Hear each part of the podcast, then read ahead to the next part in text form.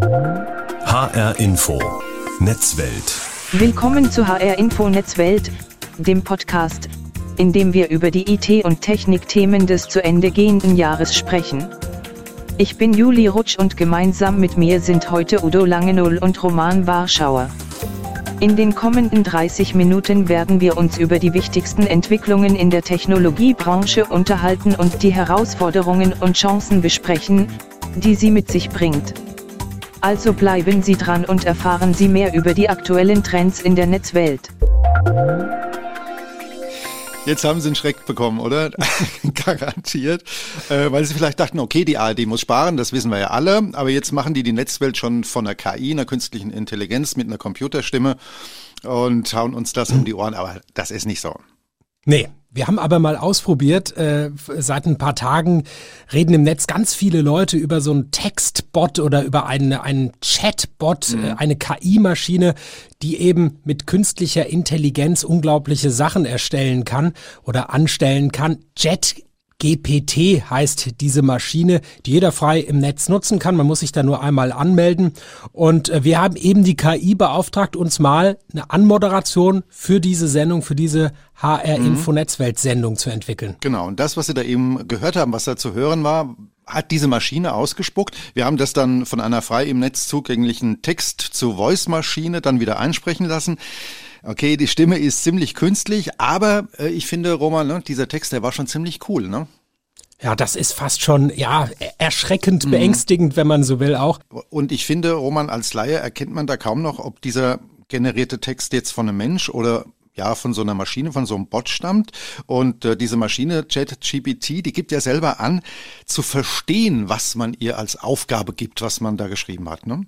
Und man kann eben sich mit ihr unterhalten und auch nochmal Verbesserungsvorschläge machen, sagen, ich hätte es gerne noch ein bisschen einfacher formuliert, ein bisschen länger, ein bisschen kürzer, ein bisschen knackiger und dann versucht ihr das umzusetzen. Mhm. Jetzt sind wir aber wieder echt in Fleisch und Blut und wir schnabulieren heute so ein bisschen in Netzwelt mit Cookies. Zum Jahresausklang. Genau, mit, mit Cookies und Spekulatius.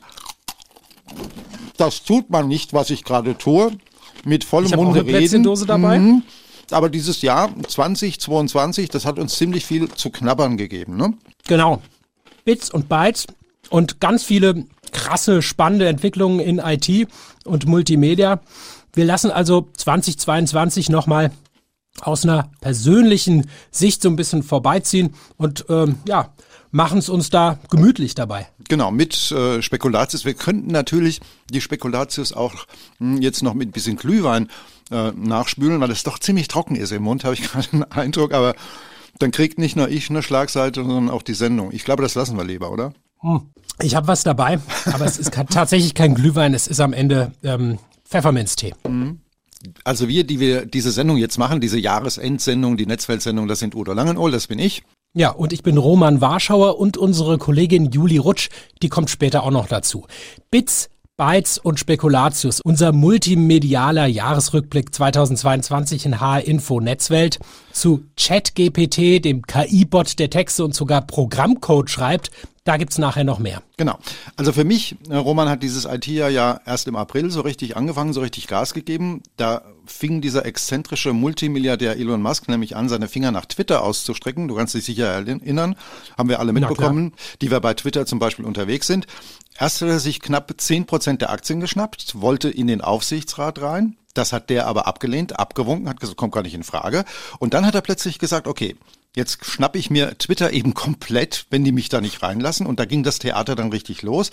Nicht nur in der Twitter-Gemeinde sind die Leute da völlig baff gewesen, auch in, kann man sagen, der gesamten IT- und Social-Media-Blase ist es hoch hergegangen. 43 Milliarden Dollar, hat er gesagt, bietet er für Twitter, um den Laden komplett zu übernehmen. Und dann hat er nochmal eine Milliarde draufgepackt, weil wohl ein paar Leute gesagt haben, 43 ist zu wenig, okay, mache ich halt 44. Das hat Twitter dann zu meinem Erstaunen akzeptiert. Aber nicht nur bei den Twitter-Nutzern haben dann viele gesagt, okay, Twitter unter Musk, da ziehe ich die Reißleine, da will ich nicht mitmachen. Viele Leute haben damals schon die Plattform verlassen, auch weil Musk ja von Anfang an gesagt hat, wenn ich dort das Zepter in der Hand habe, wenn ich das Zepter führe, dann steht für mich vor allem Free Speech, also das, was die Amerikaner unter freier Meinungsäußerung verstehen, ganz vorne dran. Keine Zensur, wie er die Moderation immer genannt hat, eine ganz rudimentäre Form des Eingriffs in Postings will er nur noch haben. Über allem steht dieses Free Speech, dass er ja so, kann man sagen, ne, Roman, wie so eine Monstranz vor sich herträgt, oder? Ja, also das betont er immer wieder und gleichzeitig, zumindest so aus unserer deutschen Sicht, hat man das Gefühl, dass er dann immer wieder auch Dinge unternimmt oder mhm. zum Beispiel Twitter-Nutzer geblockt werden die ihm irgendwie nicht zu passen scheinen. Ja. Und da denkt man immer, wie passt das dann mit diesem Anspruch zusammen? Genau, das ist ein bisschen merkwürdig, denn im Sommer hat er ja kalte Füße gekriegt. Da wollte er plötzlich nicht mehr, da hat er einen Rückzieher gemacht, da gab's aus einer Sicht merkwürdige Erkenntnisse, die er plötzlich gewonnen haben wollte. Angeblich hätte man ihm falsche Geschäftszahlen genannt, falsche Nutzerzahlen und so weiter. Und am 8. Juli hat er dann den Deal wieder platzen lassen. Aber da hatte er die Rechnung ohne die Twitter-CEOs, die Chefs, die Geschäftsführung gemacht. Die reichten nämlich eine Klage ein bei einem Gericht im US-Bundesstaat Delaware. Ähm, das sei nämlich, was er da tut, Vertragsbruch, wenn er jetzt zurückziehe. Und dieses Hin und Her, das hätte jetzt Twitter in der Vergangenheit schon geschadet. Die Werbekunden werden verkrault die springen ab, äh, das Geld fließt nicht mehr. Und am 28. Oktober sollte dann die Klage in Delaware verhandelt werden. Und dann das ist total spannend, hat er plötzlich in der letzten Sekunde, nämlich einen Tag vorher, am 27. Oktober, äh, gesagt, ach, ich mache es jetzt doch. Er hat den Kauf besiegelt, hat die 44 Milliarden Dollar auf den Tisch gelegt und dann diesen legendären Tweet in die Welt gesetzt, The bird is freed, also der, der Vogel ist befreit. Das hat er da rausgeschickt. Übrigens war es ganz interessant, wie dann die Europäische Union äh, reagiert hat. Ähm, Thierry Breton hat geschrieben, ja, mag sein, dass der Vogel frei ist, aber der fliegt in Europa äh, nach unseren Regeln. Wenige Stunden später, nach diesem Kauf, äh, am 28. Oktober, also ganz kurz danach, habe ich ähm, am Morgen mit Markus Beckedahl gesprochen. Der äh, ist Netzaktivist bei netzpolitik.org und ich habe ihn gefragt, wie er über diesen Kauf denkt. Denn jetzt gehört Twitter ja einer einzelnen Person. Er hat die komplette Geschäftsführung äh, rausgeschmissen gewesen, Elon Musk, jede Menge Mitarbeiterinnen und Mitarbeiter vor die Tür gesetzt. Und Markus hat mir dann Folgendes gesagt. Ja, es geht hier erstmal demokratietheoretisch um die Frage, wollen wir einer Person ermöglichen, die Regeln festzusetzen, zu ändern, aber vielleicht auch zu manipulieren, wie die ja äh, wie auf der relevantesten Plattform der digitalen Öffentlichkeit äh, kommuniziert wird. Und das halte ich für total fatal. Das ist zu viel Macht in der Hand von einer Person und das wirft so viele Fragen auf, auf die wir Antworten finden müssen. Geht's dir da ähnlich, Roman? Ja, ich habe ja schon gesagt, dass, dass, dass, dass es einen etwas verwundert, wie er da offenbar so ein bisschen, ja, wie so ein wie so ein Monarch etwas regiert in diesem ja. Unternehmen und ähm, Viele sagen ja, ich verlasse Twitter, viele sehen den Untergang mhm. von Twitter. Da bin ich allerdings skeptisch. Ich glaube, trotz allem ähm, wird, wird Twitter äh, das, das auch überstehen in der einen oder anderen Form, weil natürlich dieses Verhalten von Elon Musk am Ende so umstritten es ist, auch ähm, sehr viel Aufmerksamkeit genau. auf sich zieht. Es hat sehr viel, denke ich, damit zu tun, was Elon Musk mit Twitter eigentlich vorhat, was er damit genau anstellen will. Äh, und wir haben es ja gerade gehört, der Markus hat von Demokratie gesprochen, von Meinungsbildung, von Meinungsmanipulation. Diskussion, auch das findet ja auf Twitter statt, hat eine Menge mit Donald Trump zu tun, mit den US-Wahlen 2016, 2020. Trump wurde ja zum Ende seiner Amtszeit von Twitter vor die Tür gesetzt, haben wir damals alle mitbekommen, weil er sich nicht ordentlich distanziert hat von diesem Sturm aufs Kapitol und weil er die Stimmung nach Ansicht von Twitter ja immer noch angeheizt hat, immer noch Feuer gelegt hat unter diesen brodelnden Kessel und nach Ansicht von Twitter hat er damit ständig gegen Regeln verstoßen, die Twitter äh, mal festgelegt hat für alle Nutzerinnen und Nutzer und äh, das ist Elon Musk schon damals sauer aufgestoßen. Er hat immer von Zensur gesprochen, er hat immer wieder gesagt, Twitter schränkt die freie Meinungsäußerung ein. Also ich habe mich dann gefragt, geht's Musk wirklich nur um äh, Free Speech, um dieses Recht auf freie Meinungsäußerung? Ähm, oder hat er, ich habe es ja eben schon mal gesagt, mit Twitter was ganz anderes vor, richtig Geld verdienen? Aber die Frage ist natürlich wie. Ne? Der Laden ist ja seit Jahren defizitär, der wurde noch nie richtig Geld verdient, wenn wir es mal vergleichen mit, mit ja, Facebook oder Instagram. Und Markus Beckedahl hatte da eine Idee, worum es vielleicht geht. Hören wir uns das mal an. Twitter ist, wie schon gesagt, die relevanteste der Plattform für die öffentliche Debatte. Da sind so viele Menschen in Echtzeit miteinander globale Themen oder lokale Themen am Verhandeln. Und dieser Datenschatz bietet die Möglichkeit, genau zu wissen, welche relevanten Personen weltweit äh, interessieren sich für was, was kommunizieren sie gerade. Das kann kann man einsetzen, um ja, Hintergrundwissen zu sammeln für andere geschäftlichen Aktivitäten. Man kann damit aber auch Systeme der künstlichen Intelligenz in Echtzeit trainieren und hat einen Datenschatz, den andere ähm, nicht haben. Klingt jetzt so ein bisschen nach Metaverse von, von Zuckerberg und Facebook, ne? Das stimmt. Also was, was das am Ende dann ganz konkret bedeutet, äh, kann ich überhaupt nicht einschätzen, mhm. kann man wahrscheinlich auch nicht einschätzen. Aber auf der anderen Seite glaube ich, Elon Musk äh, so schrill und schräg er manchmal rüberkommt, am Ende ist er natürlich trotzdem ein gewiefter und ja auch am Ende erfolgreicher Geschäftsmann. Ähm, dass er, glaube ich, da nicht ganz ohne Plan sich hineingestürzt hat in das Abenteuer, Denke ich auch, ja. Und vor allem ist ja interessant, äh, dass wir die Sicht, die wir hier gerade transportieren, da mit einer europäischen oder deutschen Brille transportieren. In den USA denken die Leute ja ganz anders darüber. Da ist richtig Feuer unterm Kessel. Ne?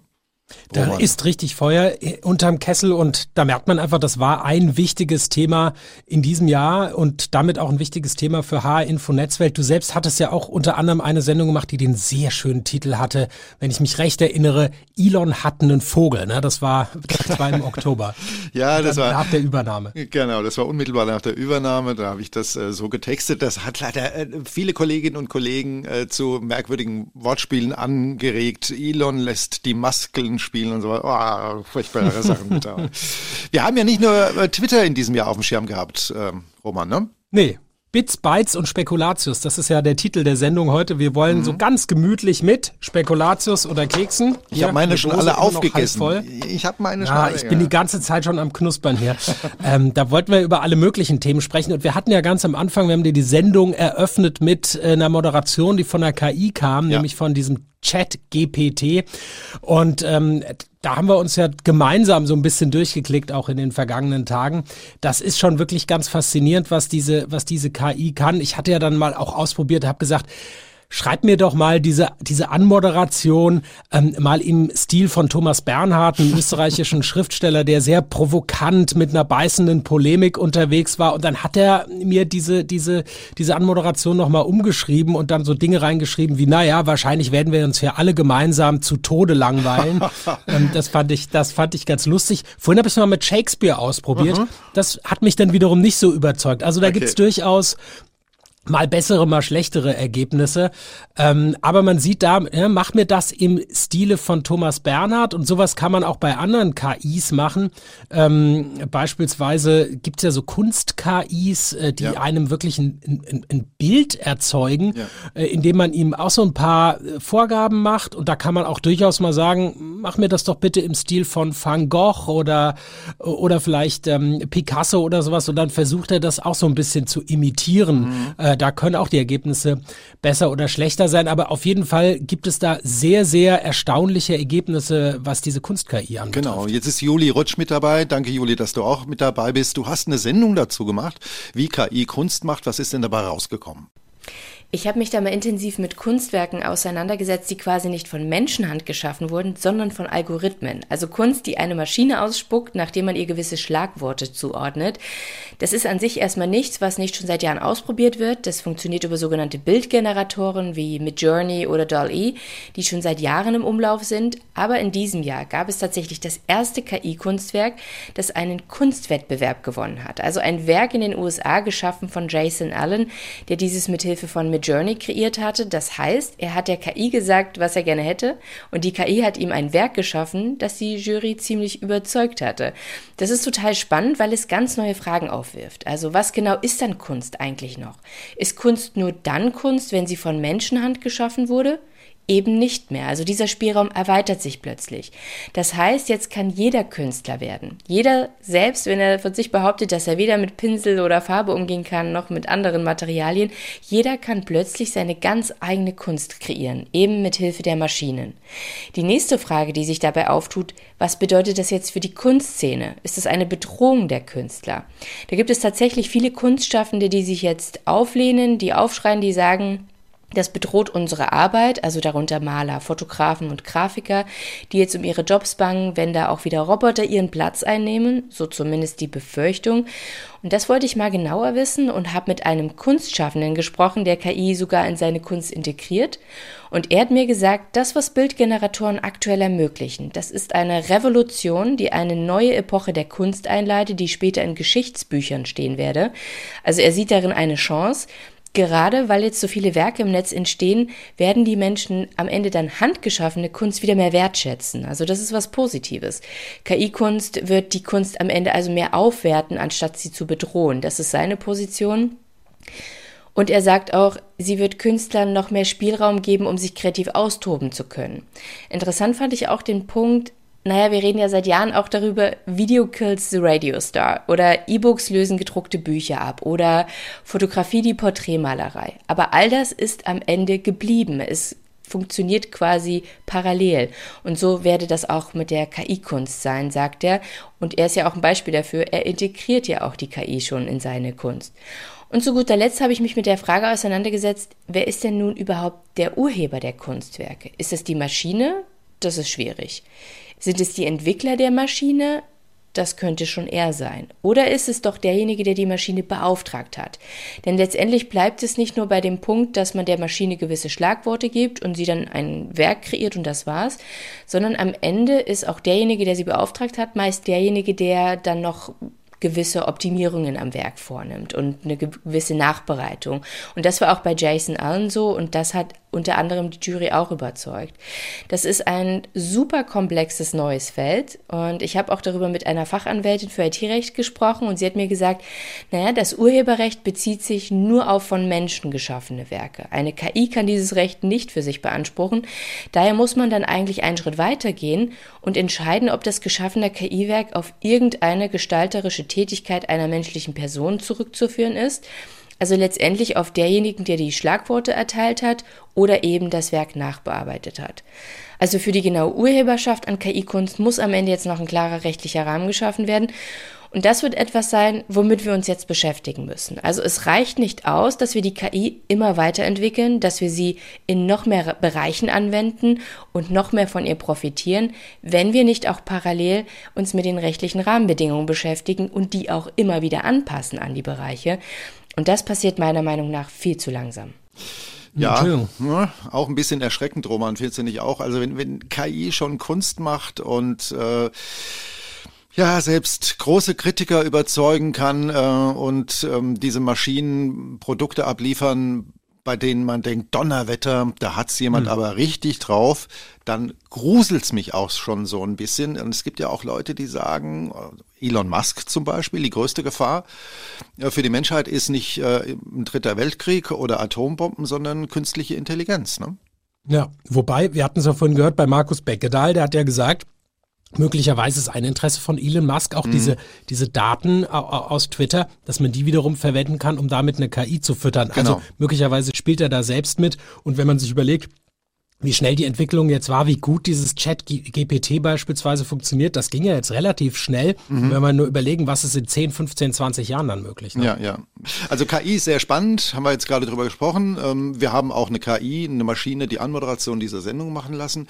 Aber wir hatten in diesem Jahr noch ein weiteres spannendes Thema, denn da haben wir vergangenes Jahr schon drüber berichtet, auch Anfang, Mitte diesen Jahres wieder, ähm, die Automobilbranche, nicht nur die, sondern auch die Gamingbranche, die ganze IT-Branche leidet seit Corona-Zeiten massiv unter Chipmangel. Und äh, da hast du auch ein bisschen zu recherchiert gehabt, ne, in diesem Jahr. Genau, da habe ich ein bisschen was zu gemacht. Da haben wir schon äh, 2021 äh, ja auch schon drüber gesprochen und 2022 auch. Ich hatte zum Beispiel in diesem Jahr die erste H-Info-Netzwelt-Sendung gemacht und die dann so ein bisschen als Ausblick verwendet. Mhm. Und ähm, da hatte ich dann eben auch über das Thema Chipmangel gesprochen, unter anderem mit Christoph Windeck von der Computerzeitschrift CT, der sich sehr, sehr gut auskennt mit, mit äh, Halbleitern, mit Chips, ja. mit Prozessoren und so weiter. Und ich habe ihn, hatte ihn auch gefragt, was glaubst du, wird das ähm, dieses Jahr besser werden, jetzt 2022? Er sagt, er glaubt schon, dass es in einigen Bereichen ähm, wieder besser laufen wird und er nannte auch ein ganz konkretes Beispiel. Also zum Beispiel bei Grafikkarten könnte es ganz schnell vorbei sein mit dem Boom, wenn eben diese Kryptowährungen äh, nicht mehr sich rent lohnen würden, also Ethereum und, und andere Geschichten. Das kann relativ plötzlich passieren, dann würde es sogar ein Überangebot erwartet.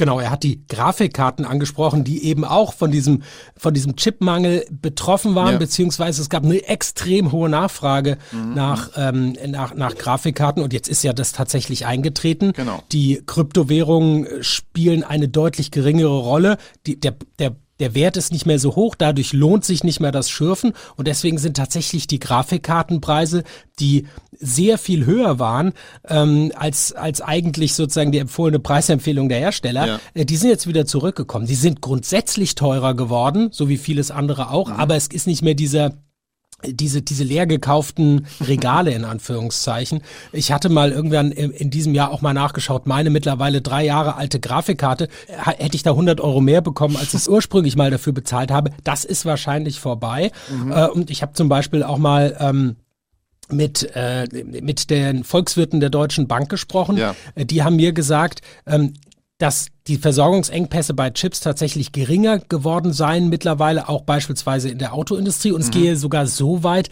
dass manch ein Unternehmen mittlerweile unter Überversorgung leidet. Die haben jetzt also zu viele Chips auf einmal, weil sie sehr ja. viele möglicherweise bestellt haben.